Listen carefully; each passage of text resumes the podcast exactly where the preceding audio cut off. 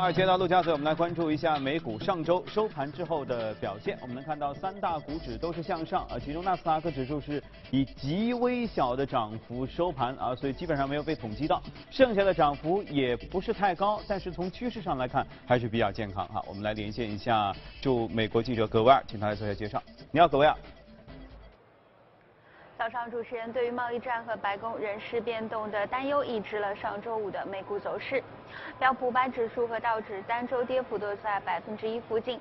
其中呢，受到贸易政策趋紧的担忧影响，波音单周累计的跌幅超过百分之七。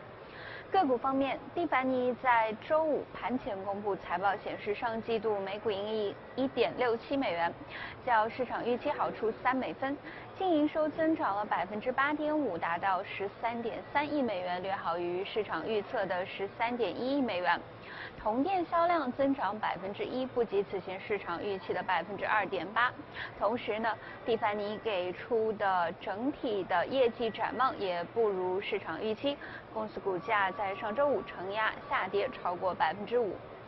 而在经历了年初的大幅震荡以后，高盛重申了对于标普五百指数年末达到两千八百五十点的预期，较目前标普五百两千七百五十五点仅有大约百分之三点四的上行空间。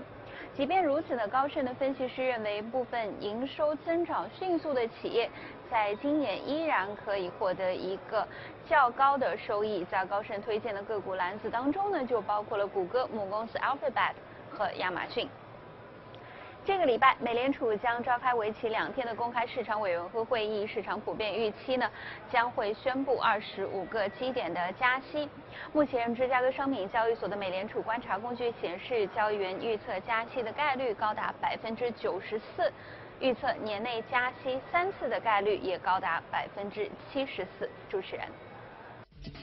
就像前面格瓦尔在说的，似乎你能从市场的走势当中感受到，包括贸易战等等在内的一系列的负面影响啊，让市场的情绪正在慢慢的趋于平复当中，而且呢还能有小小的上涨。你看，欧洲三大股指在上周末的表现同样是都上涨了百分之三零点三左右的一个幅度啊，看上去都很健康。具体情况我们来连线一下驻欧洲记者薛娇，请他做一下介绍。你好，薛娇。好的，主持人，上周五欧洲主要股指在小幅的低开后整体的走高，德国 DAX 指数因为交易所技术原因推迟开盘约二十分钟，随后盘中一度上涨约百分之零点九。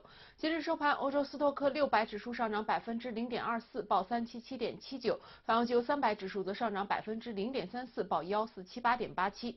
周五，欧盟统计局公布了数据，显示欧元区二月份的 CPI 同比中值为增长百分之一点一，不及预期的百分之一点二。从分项来看，能源价格和未加工食品价格是拉低通胀的主要因素。数据发布后，欧元对美元小幅的走低，盘中最低下跌约百分之零点三七。欧元对英镑则跌至了零点八八幺零，触及二月二十八日以来的新低。据报道，美国打算向欧盟提出换取钢铝关税豁免的条件，包括将对美国的钢铝出口限制在二零一七年的水平，在一系列其他贸易问题上的合作，以及在国防政策上的让步。而欧盟委员会也已经草拟了一份提案，对那些在欧盟获得巨大数字营收的大型公司征收百分之三的数字税。此外，英国外交大臣约翰逊公开表示，前俄罗斯间谍在英中毒事件很可能受到了俄罗斯总统普京的直接指使。对此，俄罗斯方面表。表示震惊并且不可原谅，将直接导致英俄关系的进一步恶化。政治上的不确定性，而也导致了市场的避险需求明显的上升。上周，德国十年期国债收益率累计下跌九个基点，创七月份以来的最大单周跌幅。而意大利十年期国债的收益率也跌至了五周的低点，百分之一点九四。主持人，好，谢谢薛江。我们都知道，美国是世界上最有钱的国家，但同时呢，我们也经常会见到这样的言论说。平均每一个美国人欠全世界多少钱？多少钱？或者甚至说，平均每一个美国人欠中国多少钱？多少钱？也就是说，美国又同时是一个高负债的国家。而最近呢，这个负债的总数字啊，还刷新了新高。这到底意味着什么？今天我们和嘉宾一起来聊一聊。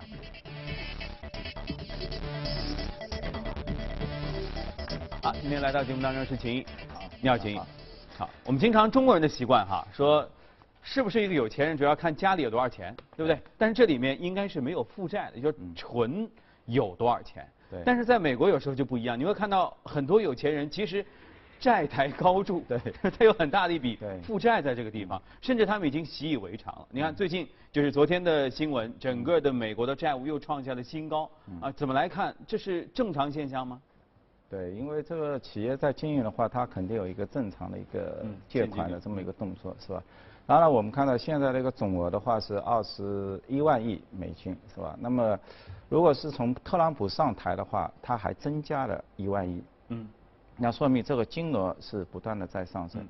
当然，我觉得就是说，你欠债可以，如果你是欠了再拿过来去发展经济，那么提高民生，是吧？那这个还是可以可以接受的。所以呢，有一个指标就是说你的一个负债。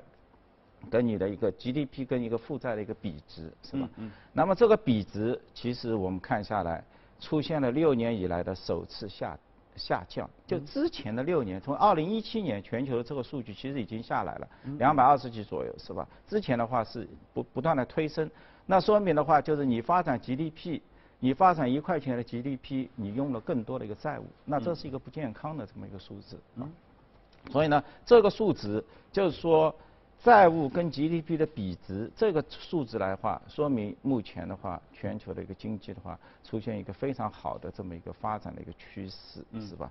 当然，我们看到它这个趋势再好，但是呢，有两个因素，就是刚刚所说的，发达国家它的一个债务，就是它的 GDP 它的增速很小，是吧？但是呢，它的债务的一个绝对值它在不断的一个上升，包括 Trump 上来之后，是吧？他推出了一点五万亿的一个财赤的这么一个计划，是吧？那也导致美国也在上升，因为我觉得就是大家为什么要去关心整个这么一个债务的这个绝对值，主要还是就是看跟这个国债的一个影响，是吧？因为这个国债啊，十几年那个牛市，大家都不知道什么时候结束啊，甚至我们现在看到的离谱的话，十几万亿的资产还在追逐一些负资产，到底什么东西可以把它促促使起来，是吧？就是我昨天包括你看啊，美国的两年期的国债跟三十年期的一个国债，它的价差的话，现在已经是降到只有七十八个基点啊，这个基点的话，十来十年十几年来的一个最低的。我我记得只有两千年的时候，两千年那时候我们去看那那种那个情况的话，也就是说，两年期比三十年期还要高，就是说是负的负基差，负的五十四点。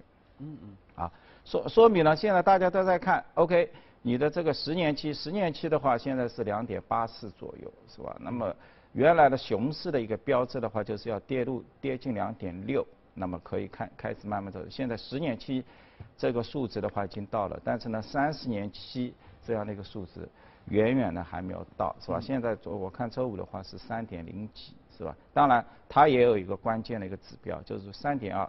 也是它一个牛熊的一个风格，一旦跌破，那么市场的话，有可能包括三十年期的话，它可能会到三点五左右。那么整个一个收收益率曲线从现在一个极度的一个平缓，嗯，那么可以缓和一下，可以往上升，因为这个相对来说一个陡峭的一个曲线啊，对各方都有利，包括对反联对一些银行、金融机构啊，这些都是相对来说是比较有利的啊。我们稍稍微说的简单一点哈。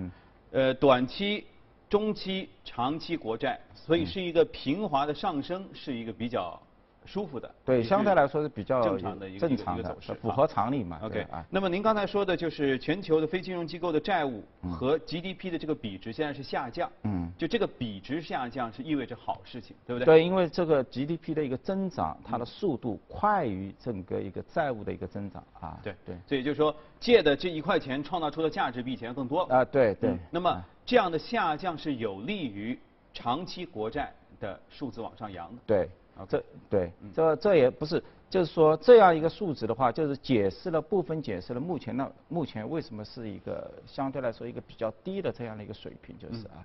就一定程度上解释了，至少他们是有一些正相关的啊。嗯那么美国国债现在创下历史新高，这件事儿也 OK 吗？也是属于健康状态吗？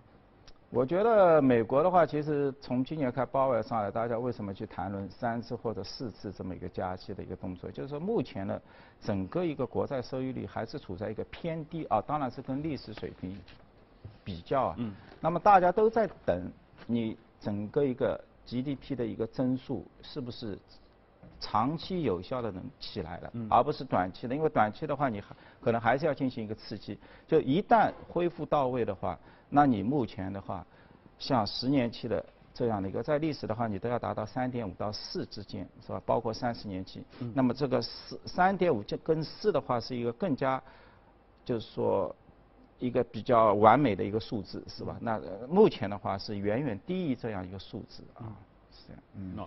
OK，那么其实一方面你说政府好像债务很大，但是企业似乎也显得还是挺有钱的，因为随着这个税改，大批的企业海外的现金都纷纷的流回美国本土，所以我们能看到很多的并购案都在这个期间发生，就大象呃大鱼吃小鱼。甚至小鱼吃大鱼都有可能发生，因为有钱嘛。那如这个并购和您刚才说的债务之间是有什么样的关联？当然的话，就是今年的一个并购的话，我们看到一个绝对值是在上升，是吧？数量是增加了三个点，但是整体的金额的话是上涨了百分之四十，对吧？大。而且因为这样的一个并购的话，我觉得就是各行各业，其实在人工智能今年这些科技的一个推动底下的话，大家都有被颠覆的一个可能性，都在加快脚步。不论你是生物医药。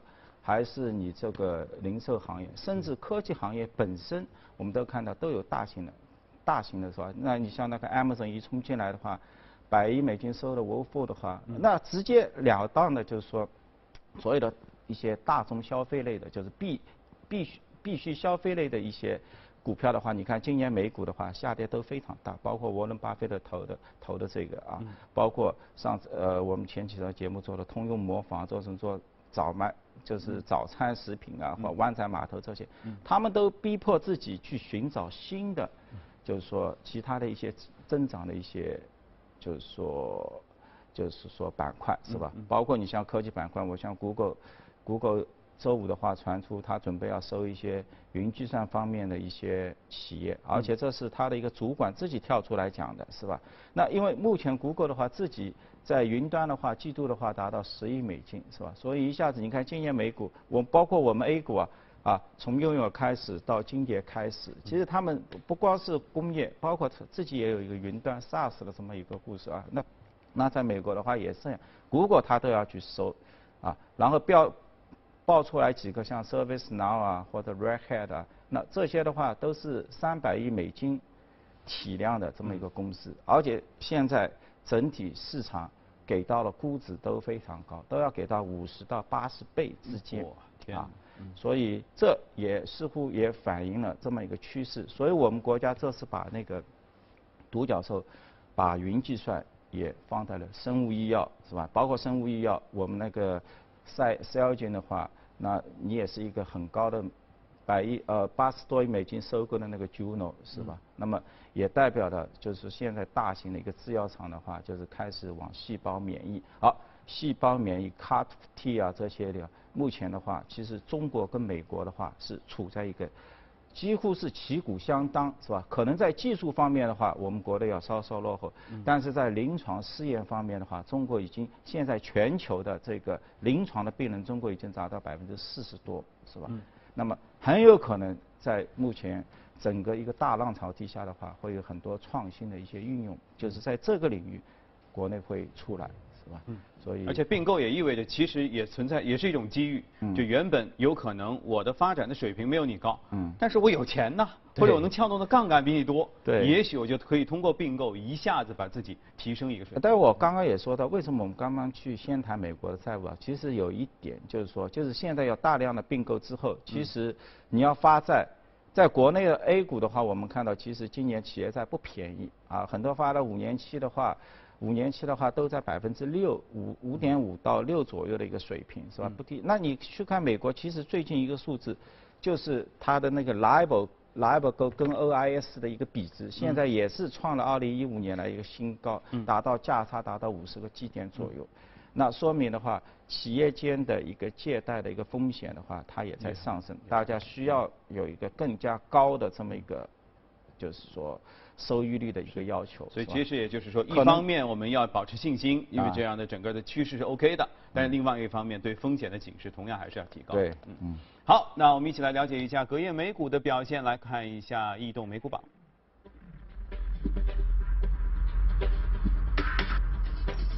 好，我们在异动榜单当中能看到行业涨幅呃很均衡啊，都是上涨百分之零点八零左右。公用事业联合企业基础材料。另外，在个股方面，我们能看到个人产品相上涨较多，应用软件、服装商店这些都涨幅靠前。今天我们要说到是，其实大家都非常熟悉了，Adobe 一家科技类公司。对，它的上涨的幅度的话只有 百分之三点几。嗯。但是如果你拉开从今年二一二年到现在的话，那它的这个上涨的一个幅度是非常巨大的，是吧？应该将近有一个六倍？因为我们知道现在都谈这个数字营销，是吧？那整个企业的话，大家都是谈一个 digital，嗯。那么你 digital 的话，你肯定要有这个样的一个设计软件，是吧？你像那个 LV 刚刚也说了，大家都在用它的软件，是吧？它的 X 软件，那 LBX 的话，那你基本上你。不同的这个，就是说，从你的云端也好，计算 PC 端到你的 iPad 到你的手机端之间的是吧？嗯。包括我们的一些影视公司，百分之接近百分之五十以上的这个电影公司都在用它的那个 Premiere Pro 的这么一个制作的一个软件，是吧？那你提供一个 3D 的一个沉浸的一个效果很好，是吧？包括 LB 的一个 Spark，你个人也可以用啊，就像你自己的一个拍照片也好。你的那个视频呢，能够结合在一起，能够移到的整个一个社交的这样一个平台，是吧？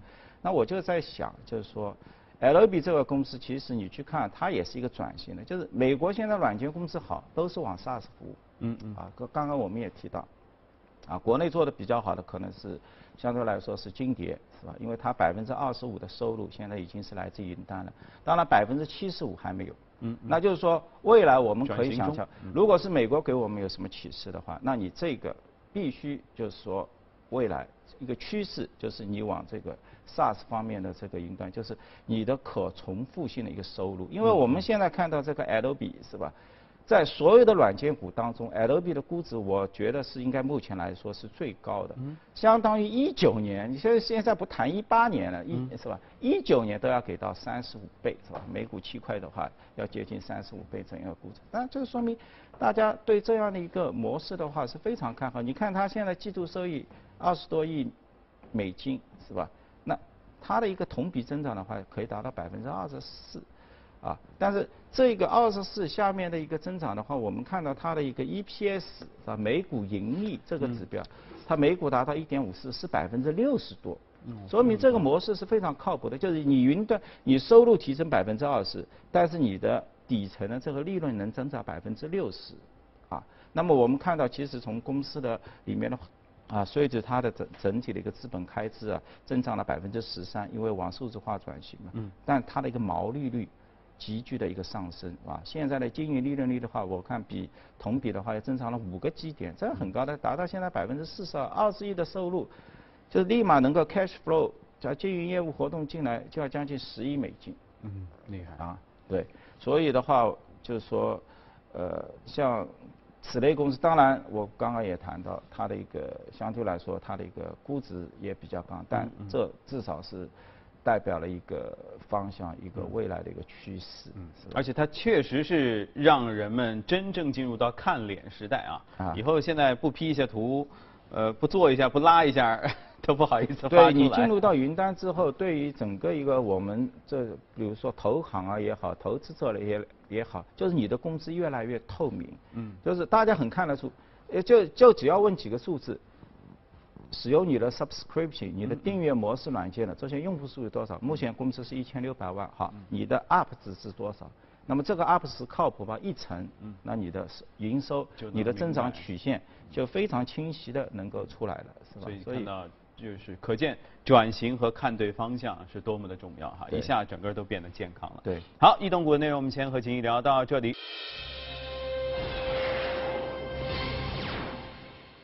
好，欢迎回来，这里是正在直播的，从华尔街到陆家嘴，现在是北京时间的早上七点四十二分，我们一起来了解一组最新的欧美公司方面的资讯。谷歌昨天通过博客文章宣布，Android Wear 正式呢更名为 Wear OS。VOS 产品总监表示，谷歌正在宣布一个能够更好的反映公司技术愿景的操作系统。这是一款面向所有人的可穿戴的操作系统。有消息指出，Facebook 将会在五月一号的 F 八开发者大会上正式的推出 Oculus Go VR 独立头显。那其实际上之前在二零一七年的十月份，Facebook 第一次宣布了 Oculus Go 与大多数的传统 VR 设备需要连接手机或者是连接电脑才能运行不同。Oculus Go 执行了包括显示器、处理器等等所有的功能，不需要配对手机或者是 PC，所以被称为是独立或者无线的 VR 设备。而有消息称，马斯克的 SpaceX 将于近期完成五亿美元的融资，由富达投资集团领投，但其中有一亿美金来自于马斯克本人，这意味着马斯克通过这次交易回购了部分 SpaceX 的股权，进一步加大了其对公司的绝对控制力。市场研究机构 IDC 台湾分公司近日表示，富士康在去年的四季度超过了三星，成为全球第一大智能手机的制造商。除了富士康，苹果的订单也使得和硕联合受益。那其在去年的四季度成为了仅次于富士康和三星的全球第三大智能手机的制造商，排名上升了两位。普华永道在上周五正式宣布推出区块链的审计服务，允许企业提供对区块链技术使用情况的外部审查，从而确保他们正确的使用区块链，并且使得员工能够监控公司的区块链交易。相关负责人表示，区块链审计服务提供了独立验证的必要性，能够让该技术按照预期运行。另外有消息称，全球最大的重型设备制造商卡特彼勒将会关闭其在德州和巴拿马的两处设施，另外还在考虑关闭在伊利诺伊的一座发动机的制造厂，此举可能需要裁掉八百八十个工作岗位。爱奇艺在上周五公布设定赴美 IPO 价格区间在十七到十九美元，拟发行一点二五亿股的 ADS，这相当于计划 IPO 融资规模二十一点二五到二十三点七五亿美元。爱奇艺申请在纳斯达克证券市场挂牌交易，首次公开招股的承销商包括了高盛、瑞信和美银美林等。好，公司方面的消息就是这样。接着我们进入到今天的美股放大镜。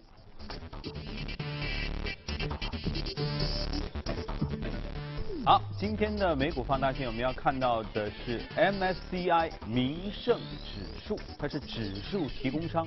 就是我们知道 MSCI 一直在说 A 股被纳入 MSCI 名胜指数这件事儿，已经说了好几年了哈。对对对今年将正式入篮，入篮的时候，其实前两天市场当中里面看到说。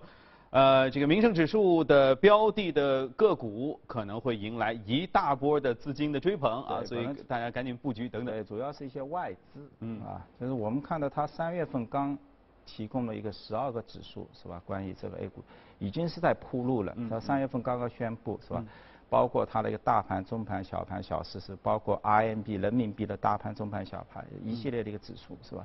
因为民生它自身的话，它也做这个，其实它也蛮赞的。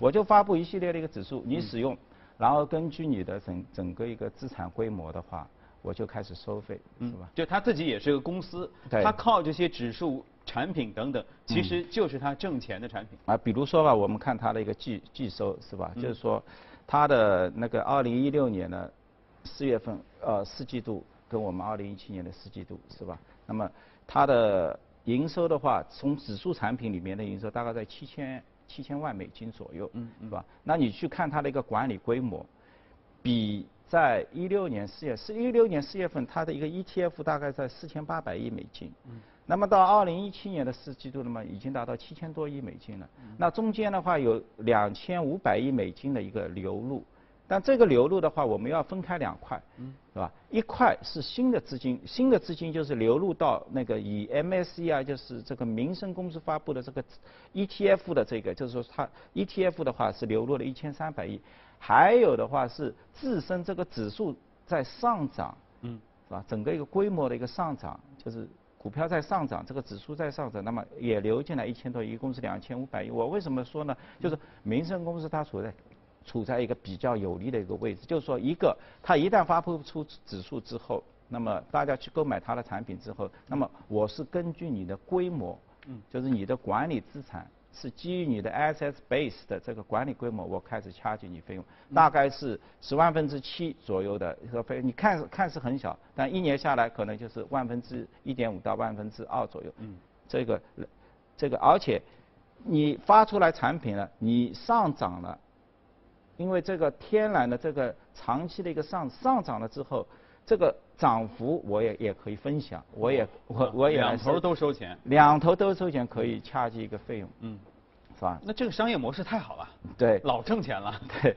当然你你得要有一定的那个，那也会有一定的一个科技含量，是吧？那国内的话，目前跟民生对抗的话，我想应就是我们的一个中证指数公司了，是吧？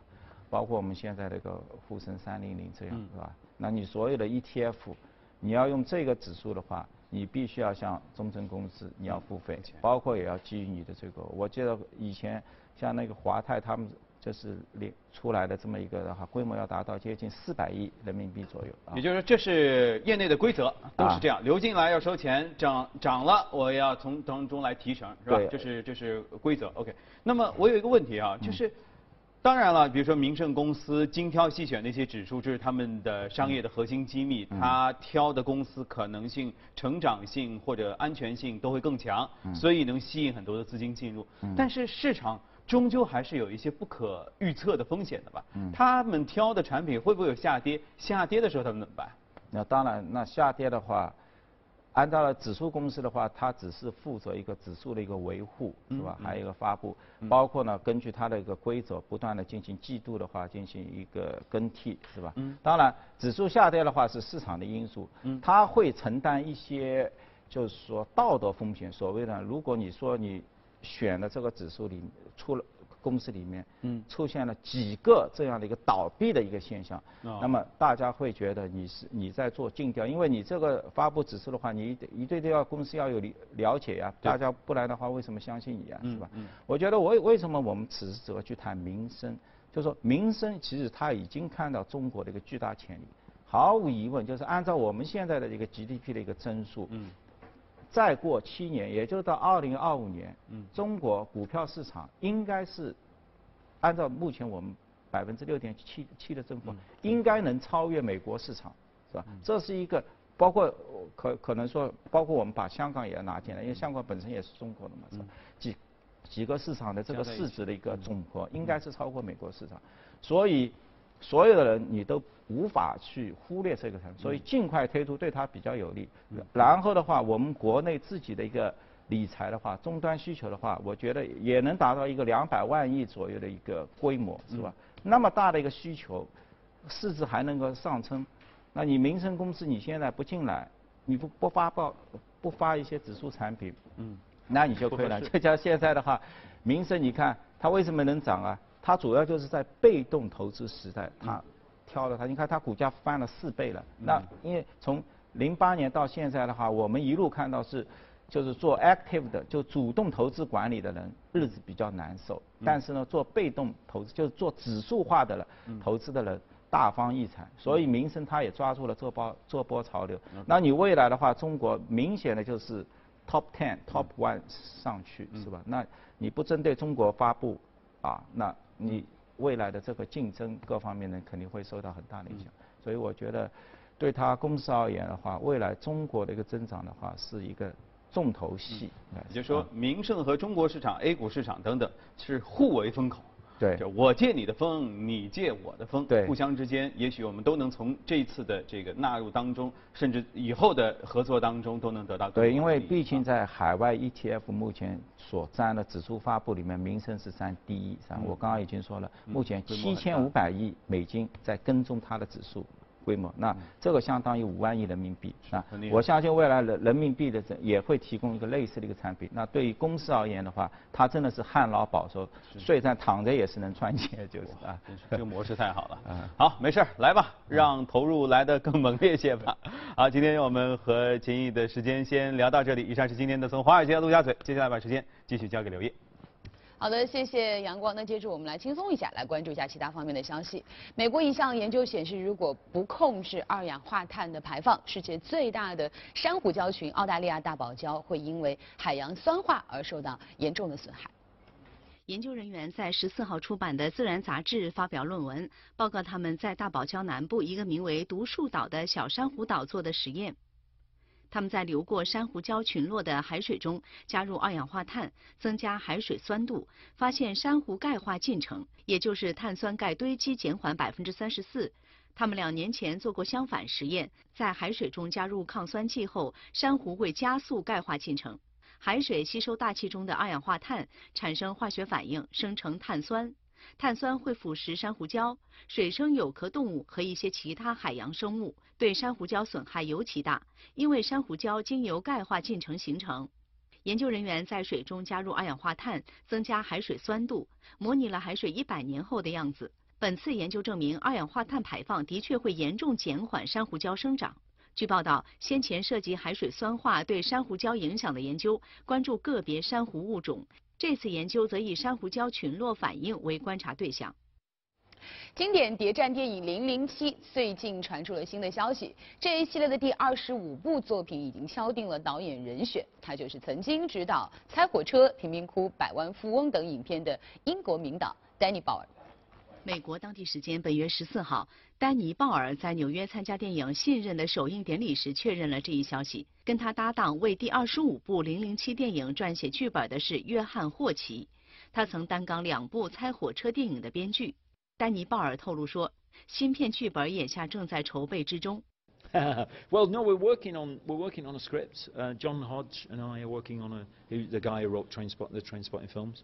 Uh, we're working on a script at the moment, and we'll see what happens. Um, but it, um, it's, an, it's a great idea, so hopefully it'll work. You know, I'd love to be able to tell you more, but I'm not going to. 事实上，这并不是丹尼·鲍尔首次结缘《零零七》。早在2012年，他就为英国伦敦奥运会开幕式拍摄过一段《零零七》短片。丹尼尔·克雷格、英国女王伊丽莎白二世和他的柯基犬共同出演。有媒体之前爆料，最新的《零零七》电影片名或许叫做《毁灭之手》，而这很可能是丹尼尔·克雷格最后一次饰演邦德。